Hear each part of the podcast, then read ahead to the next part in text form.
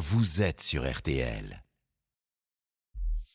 RTL Midi. Pascal Pro, Antoine Cavallero. Notre navire fait euh, déjà route vers la France parce que nous ne pouvons pas attendre. Il reste des personnes qui sont bloquées à bord avec des grèves de la faim, des personnes qui se jettent à l'eau. Des négociations avec l'Italie n'ont rien donné.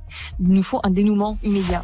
L'Ocean Viking bloqué en mer, le navire humanitaire de l'ONG SOS Méditerranée, 234 migrants à bord et le bateau qui se trouve toujours dans la mer Méditerranée. Le bateau qui a demandé un port sûr en France, faute d'une solution de débarquement en Italie. Paris dénonce le comportement inacceptable de Rome et lui demande de respecter ses engagements européens.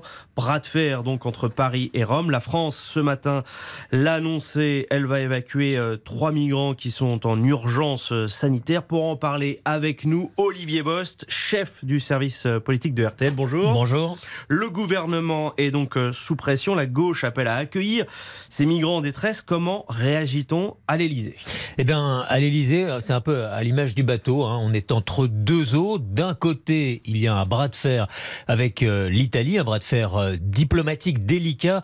C'est ce pays qui devait accueillir les migrants et les demandeurs d'asile devaient ensuite être répartis entre pays européens. Mais on le sait, la première ministre italienne, après en avoir accepté d'autres de bateaux, refuse celui-ci et les négociations continuent. L'enjeu, explique un conseiller du pouvoir à l'Elysée, ce sont les autres bateaux, ceux qui arrivent derrière. Il ne s'agit donc pas de, créer un, un, précédent. De l'autre côté, entre ces deux eaux, l'Elysée est confronté à un dilemme politique. Il y a eu le meurtre de Lola par une Algérienne en situation irrégulière qui a relancé le sujet de l'immigration.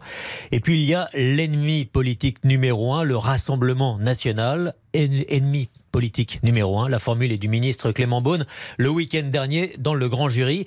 Pour résumer, en fait, entre fermeté et humanité, il est dur pour Emmanuel Macron de garder cet équilibre.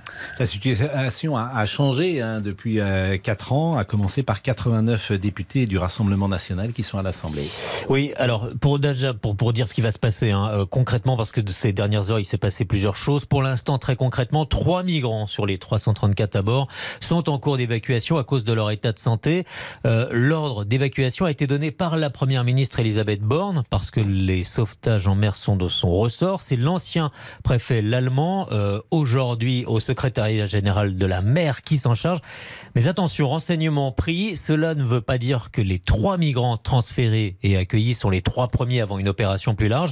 Il ne faut rien en conclure en fait parce que sur ce qui va se passer pour, euh, pour le bateau, et c'est désormais 231 migrants, parce que c'est bien à l'Elysée que cela peut se décider. Et nous en revenons finalement au point de départ, hein, les négociations, le bras de fer avec l'Italie. Mais alors, qu'est-ce qui va se passer euh, concrètement, Olivier? Alors, ben, il n'y a pas encore de solution nette. C'est pas moi qui le dis, mais un, conseiller. Et euh, comme tout reste possible euh, aujourd'hui, eh bien, y compris un accueil du bateau dans un port français est possible. Tout semble préparer les esprits à cette éventualité. Le maire de Marseille a dit qu'il était prêt à l'accueillir. Gilles Simeoni, le président du conseil exécutif de Corse, Mais ce matin, le maire de Toulon, et ça c'est plus intéressant, parce qu'il recevait hier euh, Emmanuel Macron pour un discours sur l'armée et notre défense, Hubert Falco, donc le maire de Toulon, s'est dit aussi prêt à l'accueillir dans son port militaire. Des ministres disent aussi euh, en on et en off qu'il faudrait le faire par devoir d'humanité. Tout est prêt donc pour que la France accueille ce bateau. Tout est prêt, bah, sauf la, décision d'Emmanuel Macron et sans doute l'opinion. Qu'est-ce que vous voulez dire précisément? Parce qu'il y a quatre ans, il avait une position un peu différente hein, sur un sujet comme ça. Hein. Tout il à était fait. beaucoup plus réticent à l'idée, avec l'Aquarius, d'accueillir. Ah bah, il avait, il l'avait refusé. Et le, bateau avait fini euh, en Espagne. en fait, il faut en revenir au contexte politique hmm. qui a effectivement euh, évolué avec l'élection de 89 députés hmm. euh, Rassemblement National. C'est donc la, la, même différence, mais il y a cette il y a la même histoire, mais il y a cette différence euh, énorme. Et le Rassemblement national est aujourd'hui plus puissant. Mmh. L'incident à l'Assemblée nationale qu'il retourne en Afrique. Peser, très certainement. Exactement. Mmh. Et ça l'a démontré. En fait, tout ça donne un avant-goût du débat sur l'immigration qui aura lieu dans trois semaines à l'Assemblée, la semaine suivante au, Sénat. Et tout ça, ça sera avant une nouvelle loi au début de l'année prochaine, loi portée mmh. par Gérald Darmanin et Olivier Dussopt. Le gouvernement promet donc toujours euh, fermeté et humanité. Hein. C'était gentil avec les gentils, méchant avec les méchants, comme l'avait dit euh, Gérald Darmanin.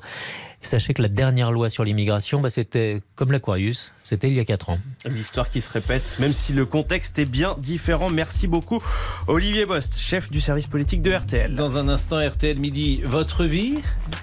À tout de suite. RTL pour tout comprendre de la